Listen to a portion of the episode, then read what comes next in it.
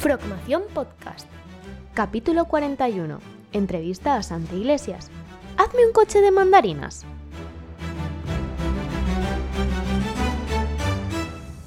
Muy buenas a todos y bienvenidos a un nuevo episodio de nuestra Frogmación Podcast. Si os acordáis, la semana pasada os conté que habían sido las TEDx Archiduke aquí en Palma de Mallorca y os conté acerca de un individuo muy, muy, muy extraño que se presentó algo así como Iago NG ML.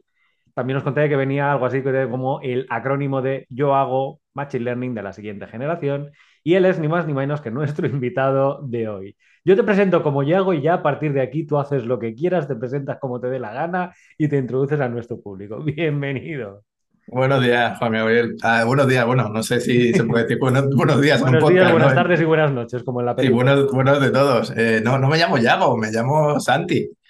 Soy, bueno, pues científico de datos en Disney, eh, trabajo para Disney como científico de datos y, y realmente eh, era un poco el juego, ¿no? Eh, hice las promos con una persona que no existía, la saqué de, de, una red generativa que se llama StyleGAN, hice con su foto, hice vídeos haciendo face swap y demás historias.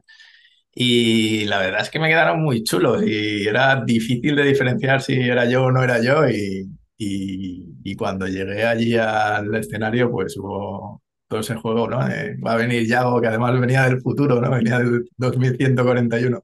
Exacto, porque además, si recuerdo bien, el nombre te lo inventaste tú, pero lo que es la descripción de ese personaje la generó una IA, ¿verdad? Correcto, todo en realidad. Eh, la imagen del personaje, los vídeos de promo, la descripción de la biografía, eh, todas las imágenes de avatares que después os di para, para hacer la, la promoción que salía como un Jedi, como un astronauta, todo, esto inventado. Sí, había uno que eras así como rollo Pixar, otro así estilo Van Gogh. Eh, ah, ese, era yo, sí. Era un arte generativo bastante, bastante chulo. Oye, aquí hay gente que a lo mejor no tiene ni idea de este tema, así que vamos a ir por. por que le está petando la cabeza ya de buenas Básicamente. Vamos a ir por partes. Has dicho que trabajas en Disney. Yo creo que la gente uh, se estará imaginando que estás ahí dibujando a, a Buzz Lightyear o que igual estás animando a Frozen, yo qué sé. Cuéntanos, ¿qué hace un tío como tú, que además has estudiado informática, luego hablaremos de esto, y, que te dedicas a la, a la inteligencia artificial en Disney? ¿Esto cómo se come? Pues empecé a trabajar para, como Data Science hace un año, o sea, no mucho, yo era desarrollador y, bueno, ya me gustaba este tema, tiré mucho mientras desarrollaba, eh, ya me cogí un tiempo libre durante mi trabajo, o sea, trabajar seis horas, ya las cogí con ojo porque tengo muchas inquietudes y, voy tirando, en mi tiempo libre voy tirando por ellas, entonces ya cogí seis horas porque asumía, que, asumía que iba a perder tiempo en mis cosas. Y esas cosas, pues últimamente han sido inteligencia artificial, inteligencia artificial y más inteligencia artificial, porque me gusta mucho el tema. Y bueno, pues, pues poco a poco eh, hicimos, hice, una, hice una aplicación con un colega para transformar tus caras a, a cartoon, eh, le dabas un estilo diferente y te transformaba la cara con, el estilo de, la foto. Y hicimos una aplicación con ella. Mm, presentamos en Disney varias veces. Eh, al final llegó a un manda más y eh, entré como Data Science en, en los parques de Disney. Estoy haciendo efectos especiales con inteligencia artificial en los parques de Disney. Cuando te metes en una en una roller coaster, no sé cómo se llama. ¿Una montaña rusa? Eso, joder. Eh, y te hace la fotito, pues eh, en vez de cuando apareces en el agujero negro flotando de la foto, ese, ese soy yo. es decir, que todas estas atracciones de los parques de Disney que vemos, una vez que bajamos de la atracción con la cara de susto y demás, eh, tú eres medio culpable de esas fotos y esos vídeos que se generan, ¿verdad? Correcto, casi todo, casi todo lo que es automático en esos parques es cosa nuestra. Genial, genial. Y lo bueno es que lo haces desde tu casa, no es que hayas tenido que viajar ni a París. Claro, claro. Bueno, lo bueno y lo malo, porque yo no he pisado un parque de Disney aún y, me gustaría. no te han invitado siquiera a conocer el propio sitio que tú luego manejas. Claro, es que es un poco. Bueno, a ver, eh, me, han, me han hecho propuestas y probablemente iré. Lo que pasa es que llevo un año solo trabajando en esto. Claro. pero probablemente iré el año que viene ya. Oye, y tú has dicho que te metiste en esto de la inteligencia artificial porque te gusta investigar, te gusta trastear y demás, porque yo cuando conocí a Santi hace ya más de 10 años, él era desarrollador Android, yo siempre hacía la coña con él, que él hacía apps para Android, yo hacía apps para, para iPhone, y yo siempre decía, mira, por cada euro que, que ganas tú en Android, yo gano 100 en, en iOS. Era una época donde las aplicaciones de iOS se vendían por 10 euros, 15 euros, 20 euros, era fácil, entre comillas, que la gente se gastara la pasta. Y él pues, igual tenía una app de Android con 100.000 descargas y que no había visto un euro. Era algo así, ¿verdad? Era, era un poco así, sí, sí. Era, yo era el altruista de la, de la pareja, pero lo que es lo que toca. Tal cual, tal cual. El, pobre. Entonces, poco a poco te fuiste tirando hacia el mismo campo que me tiré yo, hacia el Machine Learning, hacia la IA y tal, solo que yo más en la parte de formación, tú más en la parte de, de, aplicabilidad. Bueno, en realidad tú siempre estuviste ahí, claro. Tú eres profesor de matemáticas, tú estuviste siempre ahí. Yo, a mí me fue tirando poco a poco, yo sí que me fui acercando poco a poco a ese campo. Entonces, cuando arrancaste, entiendo que lo hiciste de forma totalmente autodidacta, ¿no? Que tuviste que leer mucho, ver tutoriales. Eh, ¿Cómo lo hiciste para meterte en la IA?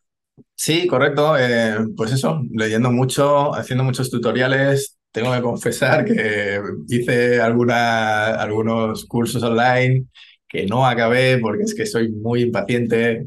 Me consta, me pero, pero bueno, los empecé y me ayudaron con las bases y todo esto. También, también me ayudó, me ayudó mucho que tenía un amigo para, por aquella época. Eh, bueno, se generó una comunidad de Machine Learning en Slack que creció bastante, bastante bien. Y dentro de esa comunidad hicimos varios proyectos y, nos hicimos un grupito fuerte.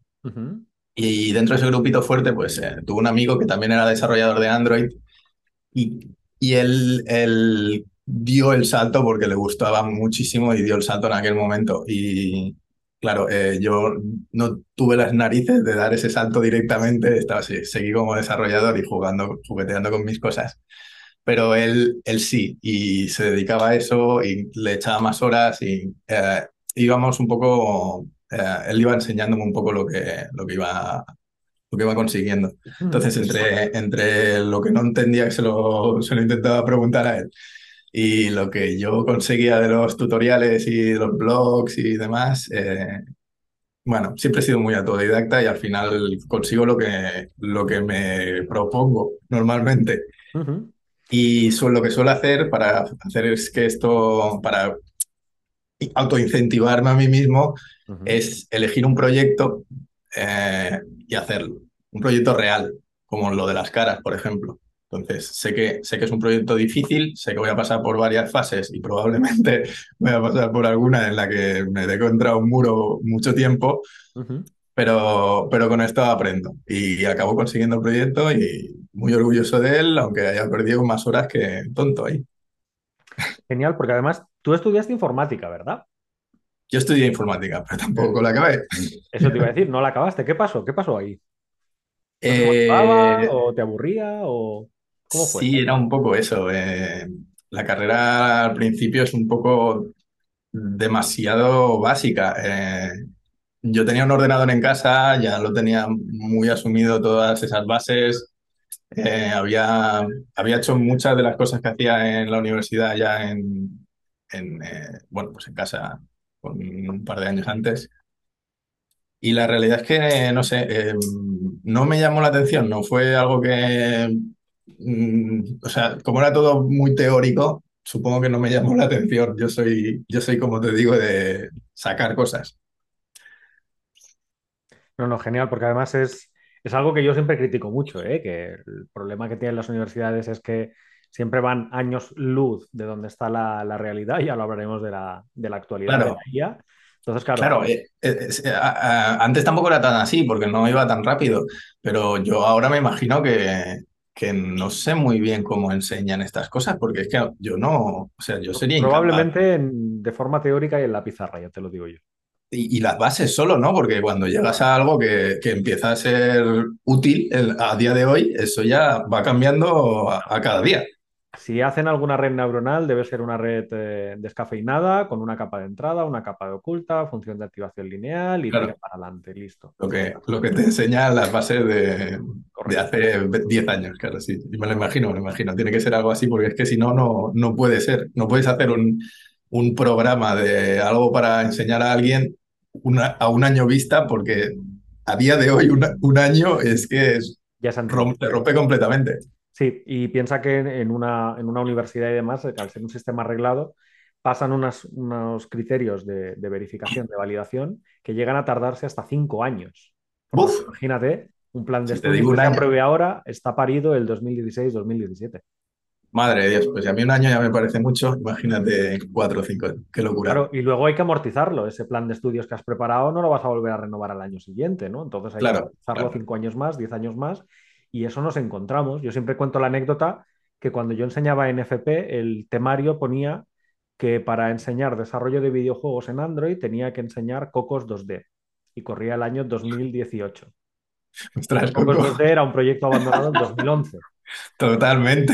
¿vale? Para hacernos una idea. No, tienes que enseñar algo del 2011, claro. Ya no había versión de Android Studio que siquiera ejecutara eso, para hacernos una idea. Entonces, claro, era... Qué maravilla. Es esa disrupción entre la realidad y, y lo que ponen los planes de estudios o lo que se aprueba en, en un Senado, en un gobierno, en, en algún lugar de las altas esferas que, que se nos escapa.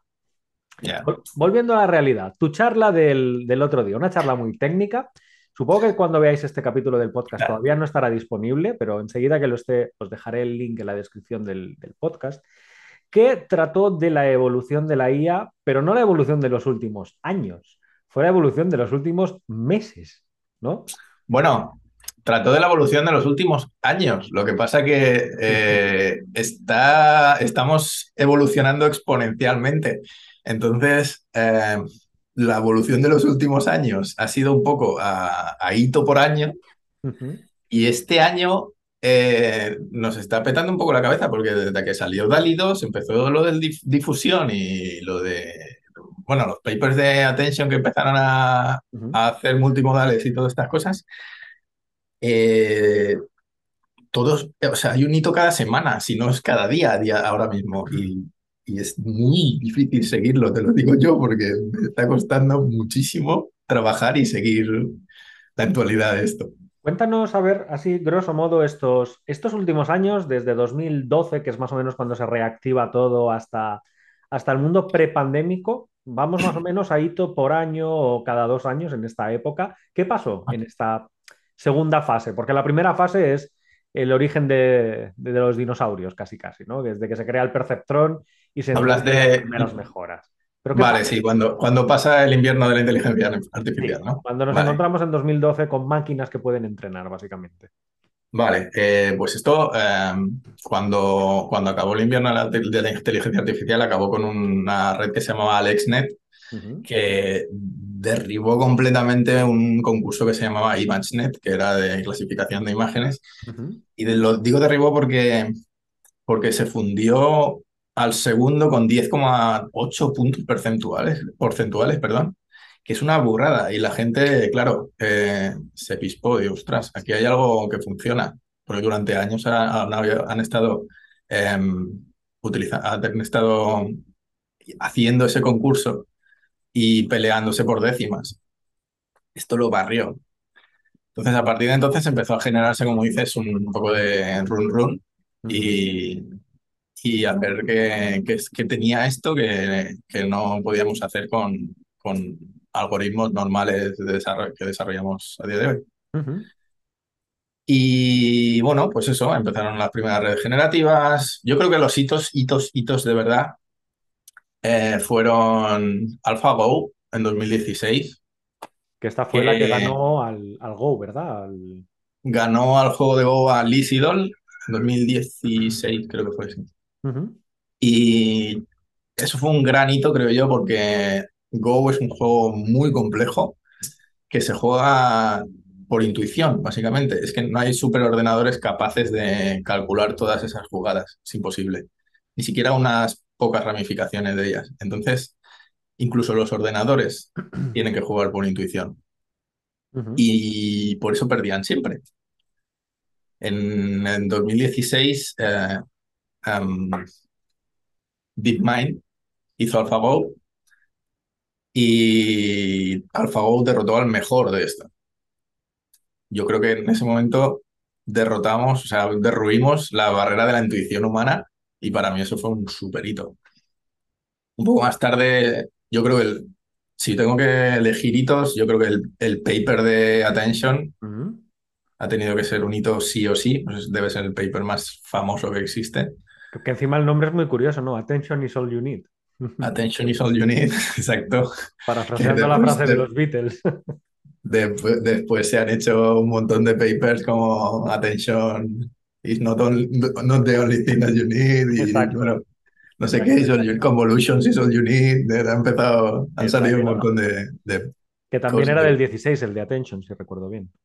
Sí, también fue en, el- en ese mismo año, sí. ¿Qué más? Eh, a ver. Stylegun, ¿no? Creo recordar, en el 17. Bueno, Stylegun, Stylegun fue importante porque a día de hoy probablemente es el es la red neuronal, la state of the art del top de generación de imágenes en un, en un dominio concreto. Eh, a Diffusion, en el 19 probablemente empezó Diffusion, que eso es lo que revienta a día de hoy. Y, Y y GPT-3. está- estaría voy a hablar de ello luego. Y después está eh, GPT-3. GPT-3 yo creo que fue el inicio de Attention is all you need, fue la, fue la semilla y GPT-3 es, el, es la implementación de ese paper que realmente lo revienta. Y probablemente GPT-3 a día de hoy es... Esto va a salir un poco raro porque, porque ya te digo, no sale en los medios y es un poco como... eh, porque el test de Turing está un poco eh, enfocado a conciencia a día de hoy y, parece como si acabamos de crear mente consciente. Pero la realidad es que yo creo que GPT-3 es el primer, la primera red capaz, que no digo siempre, pero capaz de pasar un test de Turing, casi seguro. Y no tiene por qué eso significar que GPT-3 es consciente, ¿vale? Para que no a- tenga idea, Vamos a frenar aquí. grosso modo, ¿qué es un test de Turing? Para que no tengan ni idea. Un test de Turing es un test que se inventó, que inventó Alan Turing. Ujú. Que de hecho lo que- inventó antes que existieran los ordenadores, como tal. Exacto. Y lo que hace, eh, lo que dice es que si, si una máquina es capaz de, bueno, a ver, dice muchas cosas, ¿vale? Eh, así en- a lo gordo es que si una máquina es capaz de simular conciencia, es que es consciente.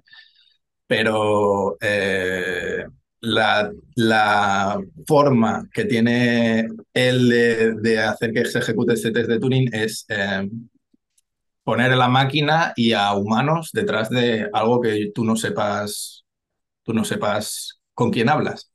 Entonces, hablar con uno de ellos en random y decidir si ese tío es humano o es máquina. Si te equivocas más del 50% de las veces, es que eh, esa máquina ha pasado el test de Turing. ¿Vale?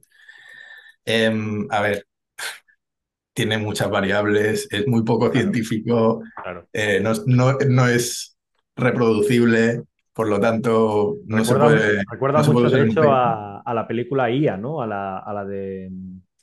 ¿Cómo se llamaba la película? Ay, no me sale el nombre. Creo que IA, ¿no? IA, ¿no? La que era medio mujer, medio robot. Era IA, ¿no? La película. Ah, no. Tú dices la que se escapa al final. Oye, Sí, la que se escapa al final. Hemos destripado al final de, de la película.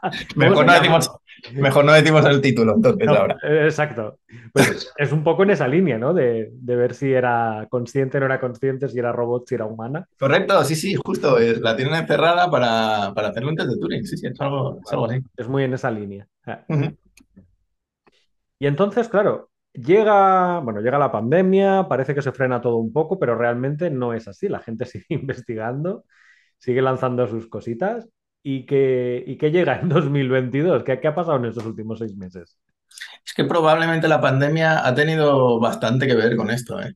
Porque la gente encerrada en casa tiene mucho tiempo y de repente, claro, en ese momento, cuando tú estudias cosas, no las sacas en ese momento. Tienes que, tienes un Proceso de proceso de madurar. hacer el, de hacer el paper, de, de evolucionar la idea, bla, bla, bla, bla, bla, bla. Pero probablemente muchas de las ideas que, se están, que están saliendo ahora y, y, la locura que se está viviendo ahora viene gestada de, de aquello, ¿eh?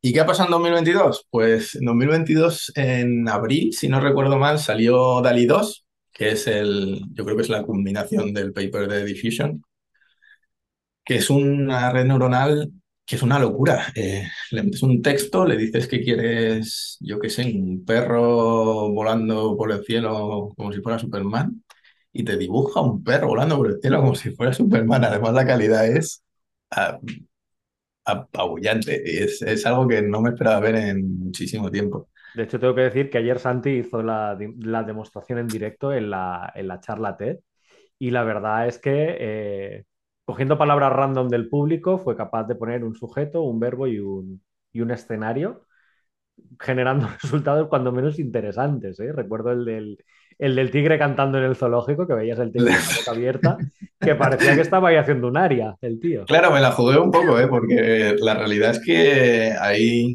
hay todo un trabajo de prompt engineer que le llaman, que es eh, que no, no siempre funcionan bien los textos, pero este, este, este texto de sujeto, verbo, lugar mm, suele, suele funcionar más o menos bien. Así que lo, me tiré a la piscina y no me salió tan mal. Y estás dicho que se llama DALI-NET, ¿no? DALI 2. DALI 2. Es de OpenAI. y... Sí, y, y, bueno, pues eso salió en abril, pero es que un mes más tarde salió Imagen, que es el de Google, que se hacía con Transformers también, se usa el paper de attention como, como base. Y la calidad de imágenes, bueno, Google, Google se sacó un poco la chorra allí, si puedo decirlo. Sí, sí, sí, claro. porque, Aquí no hay censura. Porque, claro, a ver, el modelo, el modelo no es Dalí, seguro que Dalí es mucho más pequeño. Eh, imagen es un tocho, seguro que es inmenso, muy grande. Solo pensar la arquitectura que tiene Google para entrenar Claro. Para hacer claro, OpenAI. Claro. Entonces, lo que saca imagen es una locura en comparación con lo que saca DALI. Y saca incluso texto, porque estas, estos, estas redes suelen tener problema porque generan unas latentes muy pequeñitas, 32, 64 latentes chiquititas, que eh, después le, hacen como una super resolución a 1024, de 64 a 1024. ¿sabes? Entonces, en esos 64 o en esos 128, en esos lo que sea, em, el texto eh, se ve muy mal. Y cuando hace la super resolución, no puedes, no, no, hay, no hay una red capaz de conseguir que ese, que ese texto sea real. En cambio, como en Google hacen con Transformers, pues consiguen texto. Puedes decirle que te haga un logo con texto. Y claro, es algo que le peta la cabeza a mucha gente. Pero después, es que después salió Mid Journey también, que estaba muy guay. Eh, esta semana ha salido la nueva versión de Mid Journey que lo flipas, se acerca bastante a lo que es mi imagen a día de hoy, ¿eh? Y ¿qué más? Bueno, y después salió Stable Diffusion, no sé si quieres tirar por ahí, pero es que ya abro, abro pepino si quieres. coméntalo, porque ya te digo, estás aquí porque tú estás en el estado del arte del mundo de la IA, así que comenta, comenta, porque Stable Diffusion además es una pasada. Stable Diffusion es, eh, salió en agosto, creo, y en cuatro meses Stable Diffusion es la red, la red neuronal más famosa de la historia de la inteligencia artificial. Tiene la, tiene, o sea, si ves el, si ves las, las estrellitas de GitHub de, que le dan a, proyectos como Apache, por ejemplo, que es un proyectazo, o no sé qué, pues hacen, hacen, hacen una cosa así, ¿no? Normal, pim, para arriba. Y Stable Diffusion es uh, flaca. Y pasa, pasa Apache, pasa un montón de ellos en un mes, dos meses. Una locura, una locura. Bueno, eh, que me estoy liando. Stable Diffusion es otro generador de imágenes. Pero Stable Diffusion eh, trabaja, en, trabaja en esas latentes que os he dicho antes, ¿vale? Entonces, eh, han conseguido reducir muchísimo, como no trabaja con las imágenes, no acaba sacando la imagen, sino la latente y después la, la hace no, no necesita una red tan tocha. Y bueno, aunque, bueno, entrenarlo lo han entrenado con un montón de imágenes, difusión, difusión, difusión en general es complicado de entrenar, pero eh, Pero bueno, la han entrenado con un montón de imágenes, un montón de tiempo, bla, bla, bla. Y han conseguido liberar una red que es capaz de ejecutarse en tu ordenador, en, el, en mi portátil. Es capaz de ejecutarse en mi portátil. Es una locura. Y claro, a la comunidad le ha petado mucho la cabeza. Eh, tienes una red que puedes usar que funciona tan bien o mejor que Dalí y, que lo puedes usar en tu portátil y no solo usarlo, es que ha servido de base, ha servido de backbone para otras investigaciones. Porque claro, si tienes una red de esas, la puedes usar como, como, como eso, como un backbone para obtener imágenes. Entonces, de esas haces otras investigaciones paralelas, como Dreambooth, por ejemplo, que reentrena, reentrena Stable Diffusion para ponerle tu cara. Reentrenas Stable Diffusion con tu cara y puedes jugar, jugar con Stable Diffusion y decirle que quieres, pues, un Juan Gabriel que esté volando por el cielo como Superman, como el perrito de antes. y, te sale, es una locura, está muy bien. Y además, yo la primera vez que lo entrené, se me, se me cayó la, la boca al suelo porque, o sea, daba un poco de repelús. La primera vez que dices, quiero un Santi, eh, encima un dinosaurio, que dije, creo que dije lo primero. Y vi la foto y dije, wow. es que te da un poco de repelús, como si, joder, es que yo no he tirado esta foto y parece de verdad. Para nuestros oyentes, si alguien lo quiere probar, si alguien quiere probarse a sí mismo con una foto, un escenario y tal, ¿qué tiene que hacer o qué tiene que investigar o qué tiene que dejar? Eh, yo aconsejaría mucho a un youtuber que hay que se llama 12SV, que justo hace una semana o dos semanas, no recuerdo muy bien, hizo un tutorial de Dreambooth el último vídeo que tiene él ahora mismo es de, esto.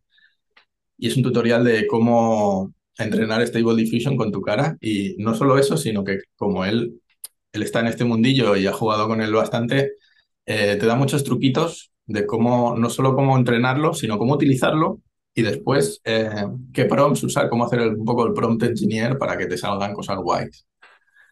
Y, y desde que lo sacó, eh, yo lo voy siguiendo, yo he visto el hilo ese donde, donde hizo la publi de Dreambooth y es una locura, es que es muy guay. Hay un montón de gente haciendo, además no, no, tienes por, no tiene por qué ser tu cara, puede ser tu perro, puede ser tu bici, tu, tu moto, y hay gente subiendo cosas muy locas.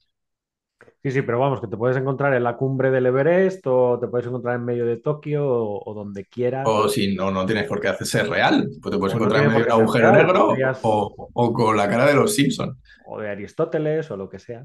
Sí, sí. Es muy guay, muy guay. Yo, la verdad es que una vez tienes uno de estos entrenados, eh, preparar, no sé, un par de días de vuestra vida perdidos, porque los echáis eh, tranquilamente, ya, ya os lo digo yo. No, no, genial genial porque seguro que mucha gente lo, le va a echar un vistazo y, que los resultados al final son muy cantones, quedan muy bien. Para... Claro, queda muy guay. Sí, sí, sí, sí. Yo ya me estoy imaginando que todas estas plataformas que ofrecen imágenes libres de derechos y tal van a quebrar, en definitiva, porque claro, si tú eres capaz de generar imágenes random con una serie de parámetros limitados a lo que tú quieres, eh, ¿Qué sentido claro. tener librerías? Eh, eh, se van a tener que reinventar, mm. un poco. Probablemente, eh, de hecho, ya lo están haciendo. Espera cinco segundos, Juan Gabriel, voy a, voy a cerrar mi ventana que estoy oyendo autobuses por aquí, creo que se están saliendo en el audio. Bueno, yo no había escuchado nada, pero bueno, bien que haces. ¿Ah? Bueno, pues acá. Es que tienes un micro muy bueno, por eso no escuchas nada. claro. Mi micro cancela tu ruido. ahora, ahora mejor. Eh, pues eso, sí, las, las webs de stock se tienen que reinventar, las webs estas que enseñan arte generado mm. están empezando a taguear arte que no es generado manualmente por humanos, sino generado por inteligencia artificial.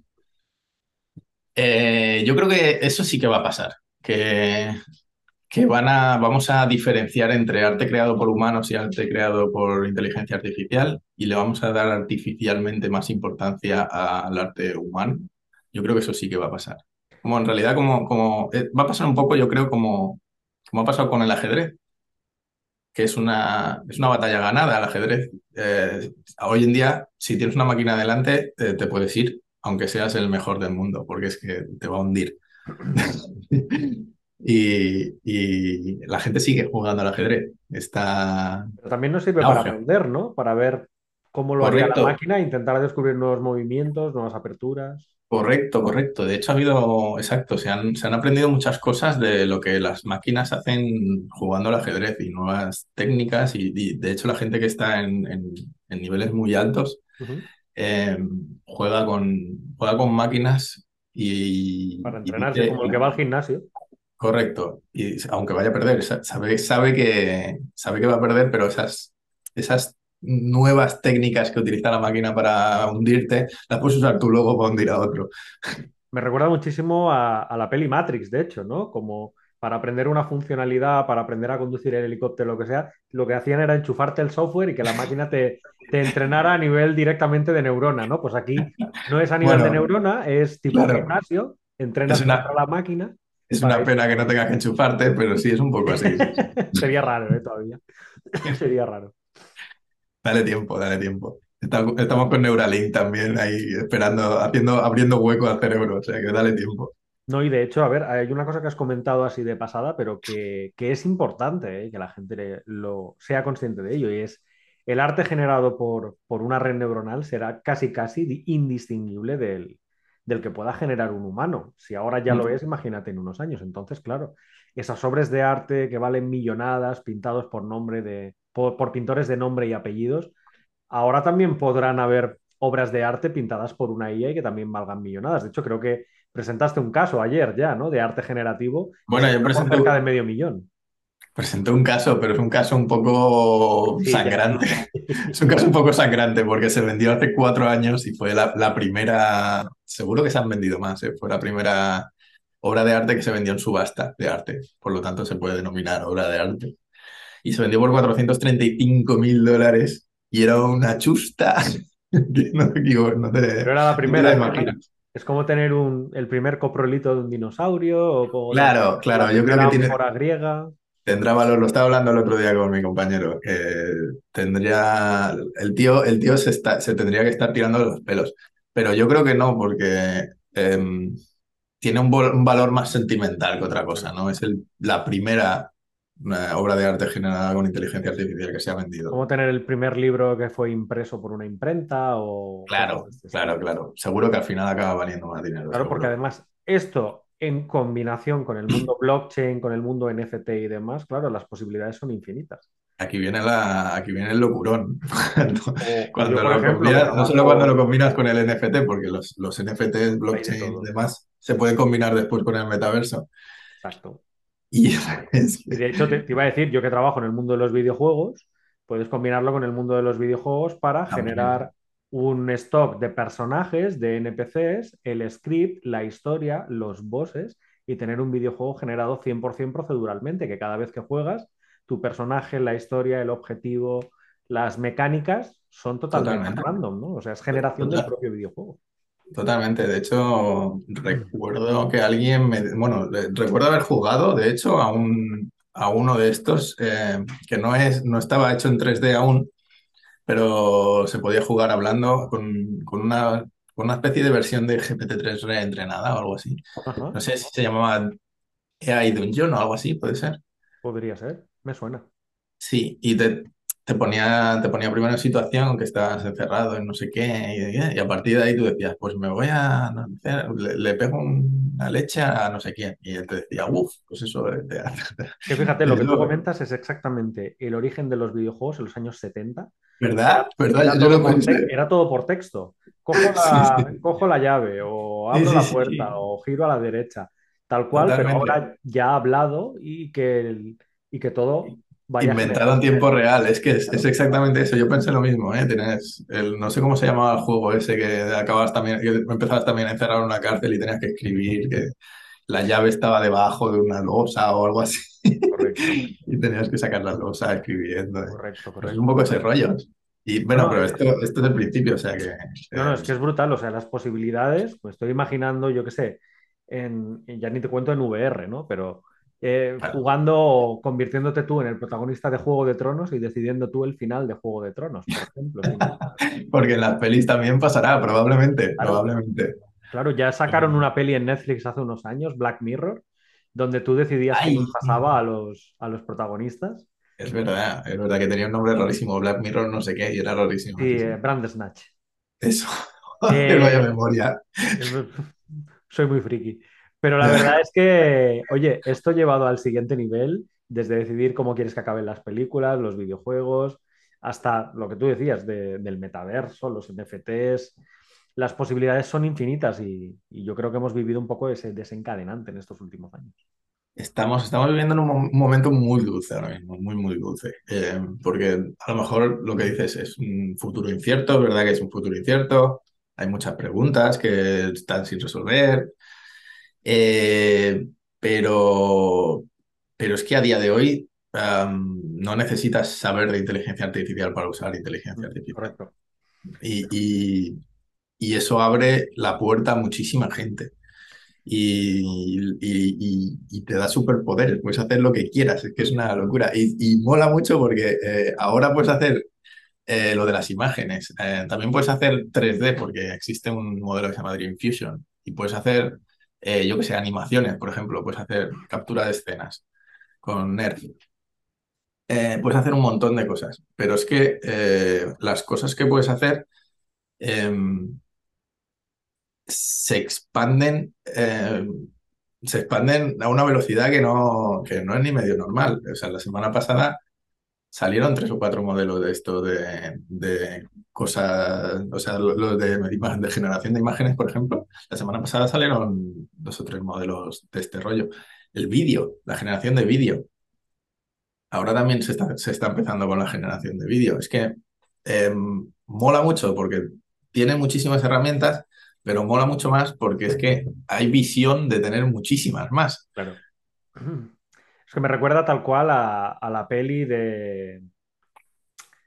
¿Cómo se llamaba? Ay, el del androide del futuro. Ay. eh, El del Android del futuro, dice, como si hubiera pocas. Sí, espérate, ya lo diré. El del replicante, joder. Terminator. Ah, eh, sí, sí. Anterior. De los 70. Ah, joder, no me sale el nombre, tío, qué rabia me está dando. Joder, hoy estamos con los nombres de las películas que no veas. Eh, ¿cómo se llamaba? No me sale, tío. No me lo puedo creer. ¿Sabes sabes cuál te digo, no? La película así Sí, sí, sí, súper sí, sí, sí. futurista, con los hologramas en 3D, muy oscura. Es que no me puedo creer que no me esté saliendo el nombre Sale de Ready. Player One, pero no es. eh, no, no, No, no, no. ¿Cómo se llama? Que era de. A ver, voy a buscarlo en Google directamente. Por favor. Búscalo, no puede ser. ¿Dónde tengo el móvil? eh, eh, eh, eh, Blade Runner. Blade Runner, joder, madre de Dios. Blade Runner, Blade Runner. Nos deberían estar matando ahora mismo por esto. Sí, igual cortaré este cacho, no, que va. Por No, favor, no, córtalo. No lo voy a No cortar. quiero, no quiero aparecer como, como No, que pero no me recuerda mucho a, a la estética de Blade Runner, de la original, de exactamente de, de vivir eso, ¿no? De, de cómo toda la publicidad, todos los avatares, los hologramas, todo lo que ocurría en esa ciudad era generada por, por inteligencia artificial, o, se suponía, ¿no? Que, que todo esto iba generado por, por inteligencia artificial, no estamos tan, tan lejos de ellos. Sí que me pregunto mucho eh, acerca de todo lo que aflorará de estos temas, porque sobre todo la ética o los aspectos legales o, o demás sí que van a ser cuanto menos interesantes, ¿no? Yo siempre discuto con, con la gente de, de que un coche inteligente que se conduce solo y demás, pero que, por ejemplo, me pone a mí en peligro antes de querer sacrificar la vida de otro, egoístamente y como humano, pues igual no me lo compraría, ¿no? Ya. Seamos Ya. realistas, ¿sí? pongamos la realidad sobre la mesa. Pues todos esos temas llevados al mundo de, de la inteligencia artificial, sobre quién es dueño de quién, eh, sobre eh, el valor de las cosas, sobre incluso una posible recesión económica que podría haber debido a este tipo de arte o a este tipo de contenido Bueno, siendo generado automáticamente. Me puedo imaginar una IA dentro de 10 años explicando lo que yo ahora explico en un curso, ¿no? Entonces, claro, echándole un poco la, la vista a largo plazo, da miedo, ¿no? Lo que viene. Da un poco de miedo si lo miras a largo plazo. Eh, puede largo ser. plazo, sí, Es, sí, es, sí. es, es más, más incertidumbre que miedo, diría yo. Sí. Es, es- no están muy cerradas las preguntas, porque a día de hoy las cosas van demasiado rápido y eh, legalmente se está intentando poner puertas al campo, pero es que todo Es va que va a ser imposible. es que es imposible, va demasiado rápido. Ah, o sea, como intentar decir, no, mira, solo puedes respirar oxígeno dentro de este metro cuadrado. Fuera de aquí no puedes respirar oxígeno. Claro. Eh, va, es que va a ser imposible ponerle Es, puertas. es intentar, es intentar darle valor artificial, lo que decía antes, a las cosas que, que a lo mejor no lo tienen, pero, pero a nosotros nos aporta hacerlas en ese momento. Por ejemplo, jugar al ajedrez nos aporta como persona Exacto. y se va a seguir jugando al ajedrez. Es un poco lo que os decía antes. Eh, en realidad, eh, todo el mundo sigue jugando al ajedrez. Ha habido un boom este año. Eh, hemos roto la barrera de, de la intuición humana, que me parece una locura. Hemos pasado test de Turing, que creíamos que cuando pasáramos el test de Turing ya tendríamos eh, máquinas con conciencia y acabaríamos todos exterminados. Es Eh, Terminator. Exterminator, efectivamente. Eh, ¿qué, vamos- qué hemos pasado más? Hemos pasado la creatividad este año, porque todo, todo esto de las imágenes eh, con, con- con un prompt eh, probablemente se podría, se podría asimilar un poco, se podría equilibrar a lo que es la creatividad humana. porque es que teníais que verlo, porque eh, si ponéis vosotros en Stable Diffusion, por ejemplo, quiero hacer un coche de mandarinas, eh, no, no es que solo te haga un coche de mandarinas, que a lo mejor te hace la ventana con, con una hoja o, o corta, corta las ruedas de, como si fuera un, con, con una, con una forma la mandarina, corta la mandarina como una forma de rueda. Quiero decir, es algo que, wow, que dices, ¿cómo se le ha ocurrido a esto hacer eso? No, como si fuera, o sea, lo piensas tú como si quien lo haya hecho es un humano, porque, porque parece creatividad eso realmente. Yo creo que es, es, es una barrera totalmente lo que vamos a hacer es, tú vas a generar una imagen, la que tú quieras, y me la vas a mandar y esa va a ser la carátula del podcast de, de este me dé la gana. El que te dé la gana. La que tú me mandes dará nombre al podcast, dará nombre al capítulo de hoy y será, y será la carátula en YouTube y en Spotify. si me deja generar a mí, voy a salir yo. La, la que tú quieras. Puede ser una tuya, si prefieres una tuya en la que salgas tú ahí como la que hiciste de Pixar. Si quieres que sea el coche de mandarinas también. Un El que coche de mandarinas. El coche de mandarinas es muy guay. Creo que, creo que te voy a pasar el coche de mandarinas. Está muy guapo. Entonces, Es llamaremos que no, no es, no es la más espectacular, pero yo creo que es la que demuestra que ahí abajo, demuestra más que ahí abajo hay creatividad. Pues lo, lo vamos a llamar así, ¿no? Entrevista con Santi, eh, quiero, eh, quiero un, un coche de mandarinas. Hazme un coche de mandarinas. Hazme, un coche de mandarinas, mira, me lo voy a apuntar. Y así será el, el episodio, el título del, del episodio. Casi, casi generado por IA también el título del episodio. Sí, es, que es, es muy absurdo, ¿eh? pero eh, ten- tenéis que verlo, el coche de mandarinas, es que es muy flipante. Sí, sí, te digo, será, será la carátula. Espero, esp- espero esa imagen y, va a ser la carátula del, del podcast. Santi, que normalmente las entrevistas duran aquí 15 minutos y llevamos más de 40 hablando. ¡Oh! ¿Qué dices, tío? Llevamos más de 40 minutos aquí de entrevista. Se nos ha ido un poco, ¿no? Se nos ha ido un poco, pero eso significa que nos lo estamos pasando muy bien y que realmente es un tema muy entretenido. ¿eh? Yo, yo la Yo verdad sí, es ¿no? que A mí pod- podríamos estar aquí tres horas más, seguro. tres horas más. Pero, pero la chapa, la chapa para los oyentes iba a ser guapa. No, yo creo que el- los oyentes lo van a disfrutar. Ya sabéis que siempre lo podéis dejar en los comentarios, en redes sociales, donde queráis, que nos podéis escuchar tanto en Spotify si os gusta más formato podcast, como vernos en vídeo en, en YouTube. Y que vuestros comentarios siempre los tengo en cuenta, que si este es un tema que os mola y demás, Santi puede venir invitado chorrocientas mil millones de veces al, al podcast. Como ves, no nos, cuenta, no nos cuesta nada tener una No. tertulia de café aquí e incluso lo podemos traer eh, en algún que otro directo en, en la plataforma de Frogames para que nos ilustre con todos estos conocimientos.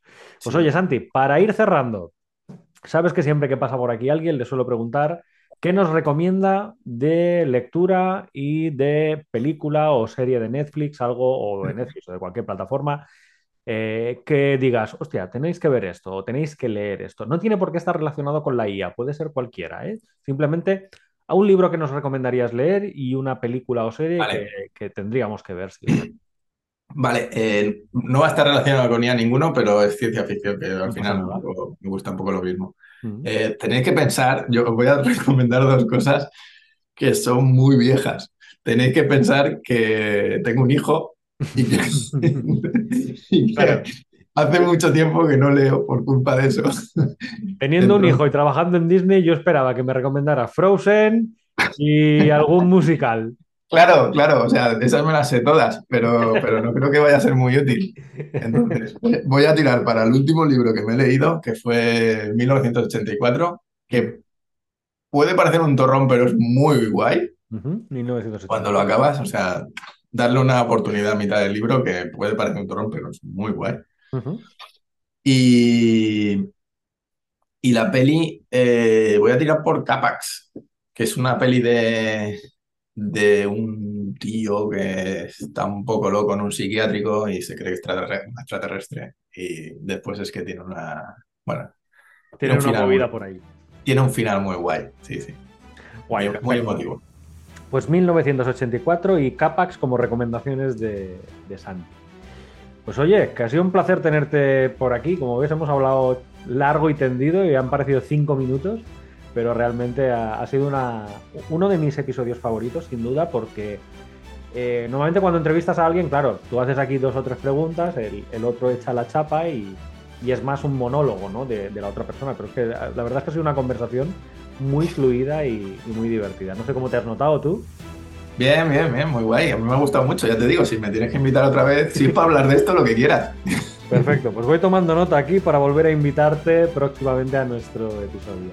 Santi Iglesias, con todos vosotros, muchísimas gracias por haberme acompañado, Santi, en el episodio de hoy y al resto os veo la semana que viene con otro episodio de nuestra Frogmación Podcast. Hasta luego, hasta luego, Santi. Hasta luego. Si te gusta Frogmación Podcast, síguenos en redes sociales, a través de Facebook, Twitter, Instagram o nuestro canal de YouTube. Y consulta todos nuestros cursos o suscríbete a nuestra newsletter en la web progamesformacion.com.